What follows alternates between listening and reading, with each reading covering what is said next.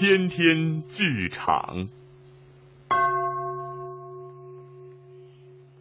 听众朋友，请继续收听莫深的长篇小说《尘缘》，由郑建初播讲。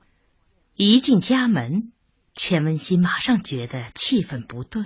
家里静悄悄的，小泉泉不知躲到什么地方去了。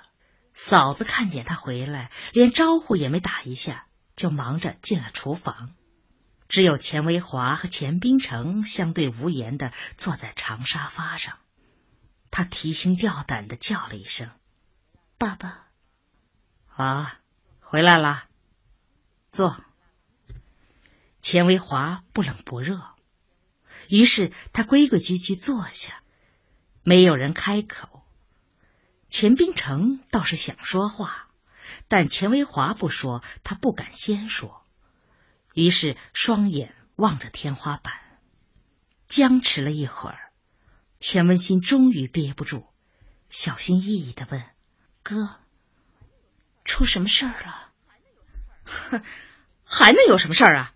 你自己看看。”钱冰城终于泄出火，并顺手抓起周树维的来信。钱文新很快扫了一遍，放下信，想了想：“爸爸，小周最近确实给我去了不少信，不过……”我一封也没有付，为什么不付？是抽不出空来，还是根本就不想付啊？钱卫华倏地转身，钱文新禁住了。你恐怕还不大愿意他，是不是？他不潇洒，不风流，是不是？他只是一个破衣裳，不会沾花惹草，是不是？你还是想想你自己，你到了这个地步，不是你挑人家，是人家挑你了。你还有什么神气好抖的？钱文新一声不响，在这种时候，他说什么也全是错的。现在也不要你复信了，人家主动来了信，你现在就是热情欢迎，人家也不会同意。钱文新含着泪，怯怯的看了看爸爸。他不同意了也好。钱卫华忽的抬起眼睛，就是暂时同意了，将来说不定，说不定什么？说不定还不如跟了白小洞，是不是？你纯粹是放屁，痴心。钱卫华连野话。也骂出来了。钱文新吓得直怔怔的望着他。你，你，你还在自说自话，还在自作聪明啊！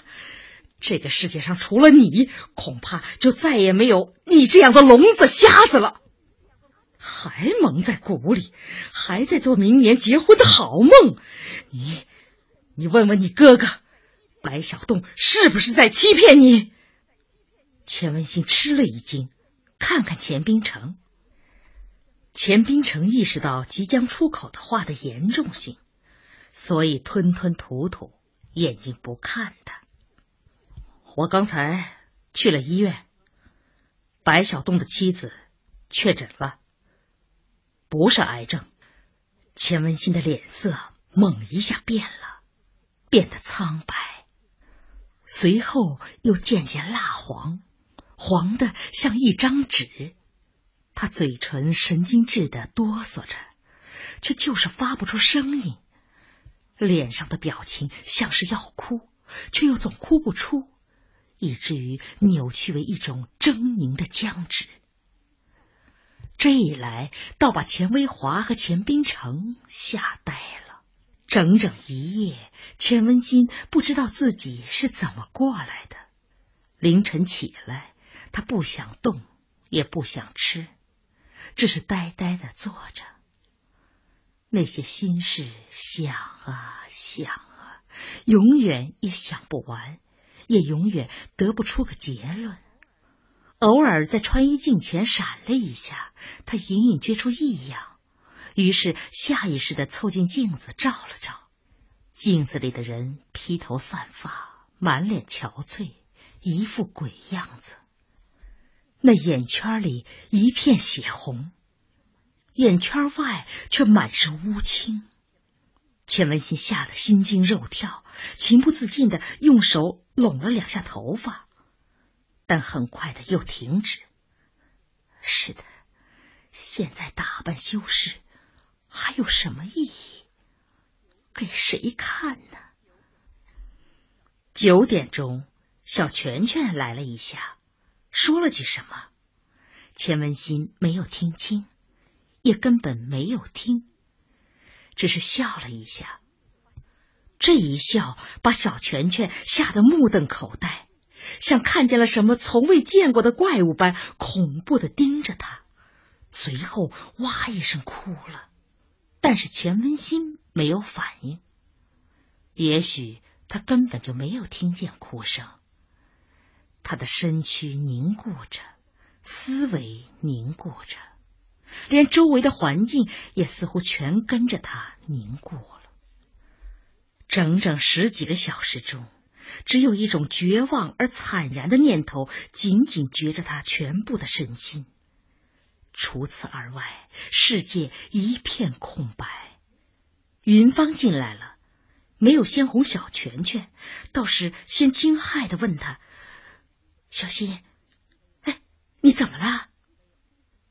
没有回答，接下来又喊了几声，还动手摇晃着钱文新，随后慌慌张张的跑了出去。不到两分钟，钱维华就进来了。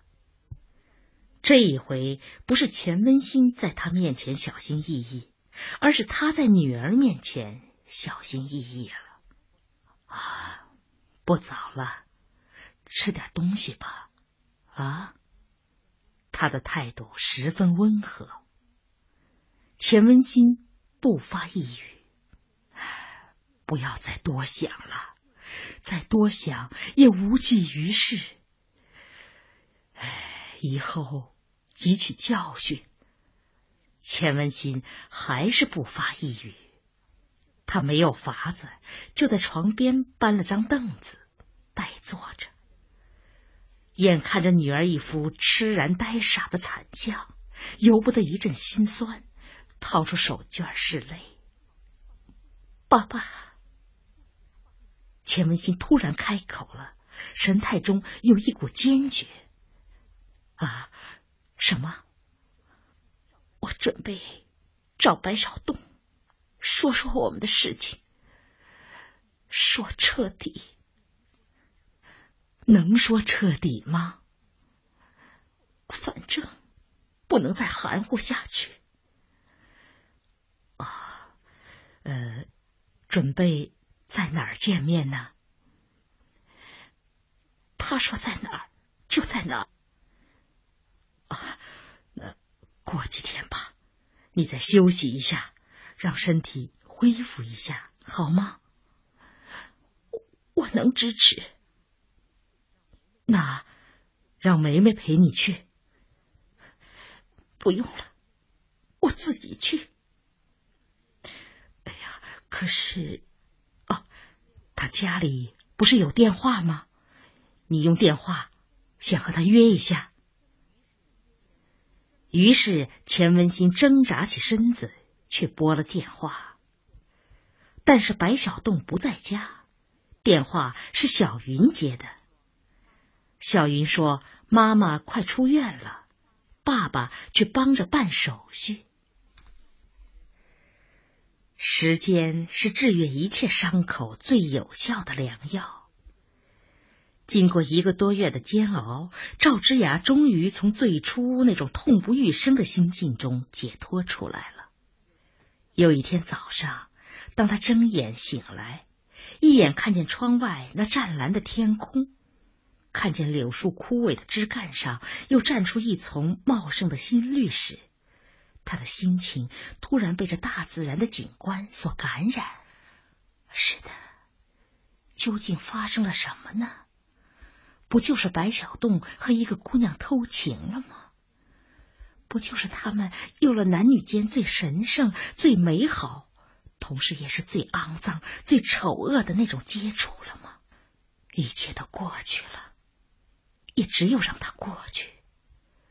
何况从这些天的情况看，白小栋始终目光躲闪，始终默不一语。这说明他有负罪感，他还不失为一个好人。设想一下，假如他不顾一切的翻下脸，砸锅卖铁的弃子离妻；假如他恬不知耻的和那个姑娘公开姘居，自己又将如何？又能如何？而尤其是那天。当赵之雅把一切都透露给周树维，致使周树维脸色苍白、惊骇万分时，他心里更产生了一种莫名其妙的平衡。第二天早上，他看见周树维，周树维是阴郁漠然的，仿佛一夜之间衰老了许多。于是他心里更产生了一种不安，他开始怀疑。自己这样毫无理智的发泄是否合适？过去，当诊断自己为绝症时，周树维对自己实行了隐瞒，那种隐瞒是对自己的保护，显示了周树维作为一个医生的人道和品德。而现在，自己对他却完全不讲这些，只是。只是有人和自己一起承受着痛苦，一起忍受着妒忌的折磨，自己的心里才好受了许多。假如，假如身边每一位妻子的丈夫都有外遇，那会是一种什么情形呢？自己还会彻夜难眠吗？答案是清楚的，而这清楚的答案又使赵之雅恍然意识到。原来他的痛苦并不仅仅是由于爱，并不仅仅是由于白小洞和那个姑娘曾经有过多少热烈的拥抱交滚，在很大程度上，他只是依循着现存的环境，对这件事做出了相应的反应。这是社会的习俗、舆论以及其他种种的一切，限定了他所必然产生的反应。当赵之雅把这一切反复想过之后，他的心里便平复了许多。毕竟，她是一个宽厚而温柔的女子，她愿意理解人、体谅人、宽容人。他决定和白小栋长谈一次。自从出事以来，他一直没有和白小洞谈，他觉得简直不可能和他谈。一谈自己就会发疯，他害怕自己在歇斯底里的愤怒中做出什么不理智的行为，而现在是谈的时候了。但是他仍然没有谈。这两个星期，他的身体日渐恢复，马上就要出院了。于是他决定回家后再谈。平心静气的谈，理智而分寸的谈。这种谈话需要环境，需要气氛。出院手续是白小洞办的，办好手续，他叫来了一辆出租车。医院里不少人都来送行。虽然相处的时间并不算很长，但大家彼此有了感情。郑大夫。小梁、小罗，还有其他几位病友和护士都站在门口，一一握手。小梁说：“你可真是个奇迹！所有的大夫都诊断你是胃癌，却突然间又不是了。”一位病友接着说：“大难不死，必有后福啊！真是值得祝贺。”哼。哎应当感谢那次吐血。小罗插了一句，他一直不敢提赵之雅吐血那件事，而这两天似乎胆子大了些。要不是吐血抢救，现在还不知道这个世界上有没有你呢。只有周大夫没有来。赵之雅想，也许是他不当班，但更大的可能是他不想来，不肯来。他现在正处于自己前些天所处的痛苦中，向大家一一道了谢。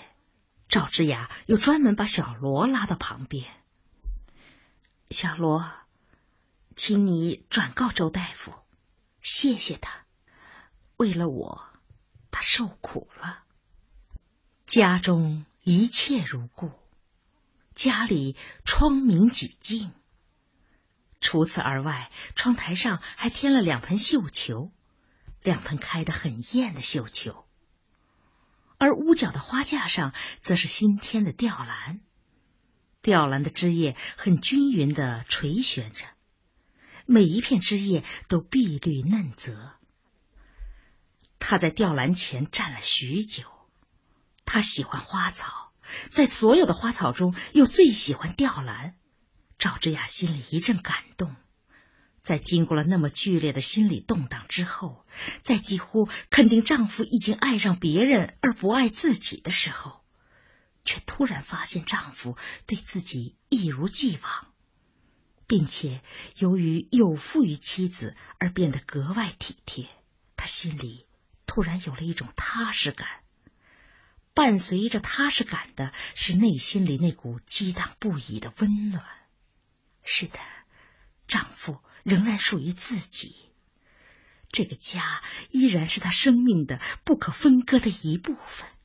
小云放学回家来了，看见妈妈，连一句话也不说，就飞扑上来，紧抱住她，抱得很紧很紧。吃晚饭的时候，白小洞还特意放了一支曲子，气氛于是更温暖，更和谐。赵之雅吃完了一小碗饭，刚要起身，被白小洞抢去了饭碗。来，我来给你盛。哎，我自己来吧。哎，不行，你的病刚好，喝汤的时候缺了一个勺子。赵之雅要去取，但白小洞又抢先了。我成什么了？饭来张口，衣来伸手。真的不能马虎大意。这一回得病，对我教训深刻呀。什么教训？从前我只顾自己，忽视了你的健康。从今以后，我要帮你多做家务。女人嘛，做家务是本行。不对，劳累应该是双方的。你在外面。已经够累的了，那不同。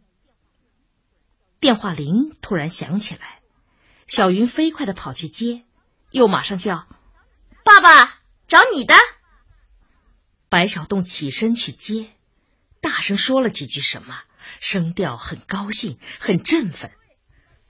对，对呀，刚出院，今天出的。对，不是癌症，不是。可不，虚惊了一场。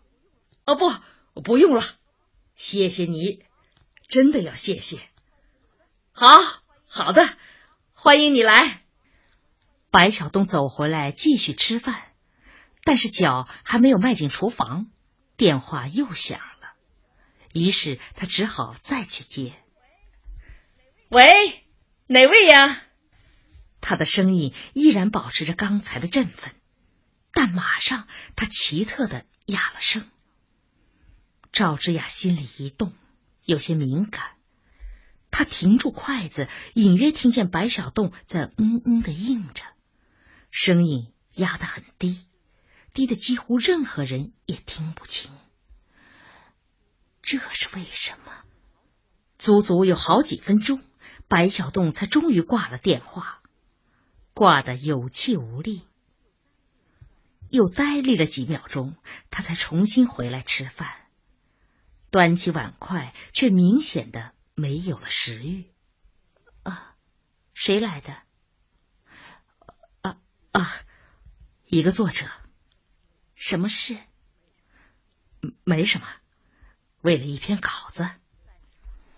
但是赵之雅发现，他说这些话时眼光是躲闪的。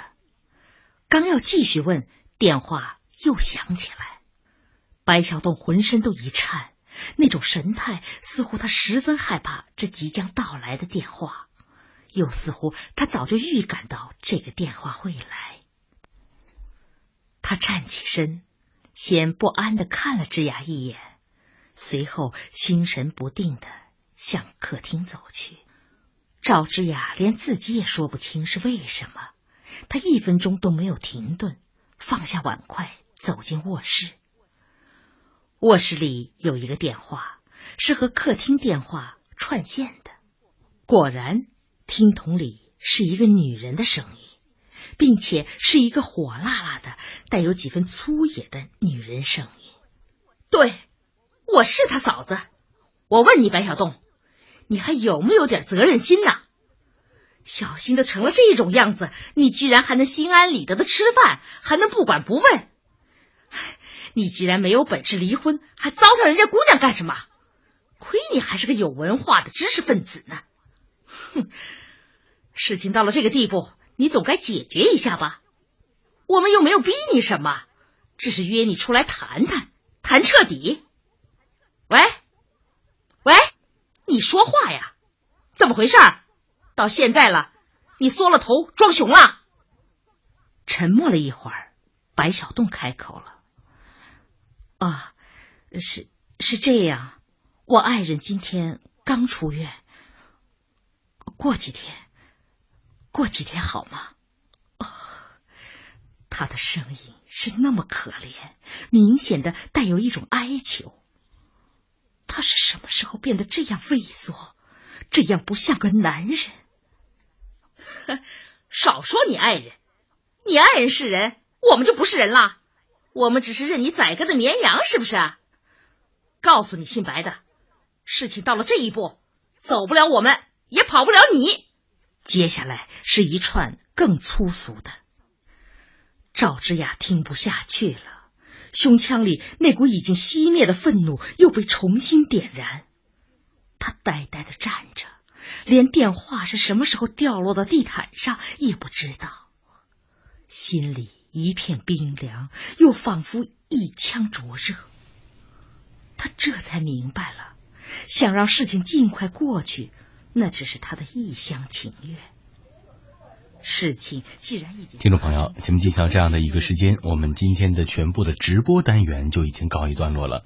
欢迎您在明天的同一时间继续锁定频率，继续收听我们的文化时空节目。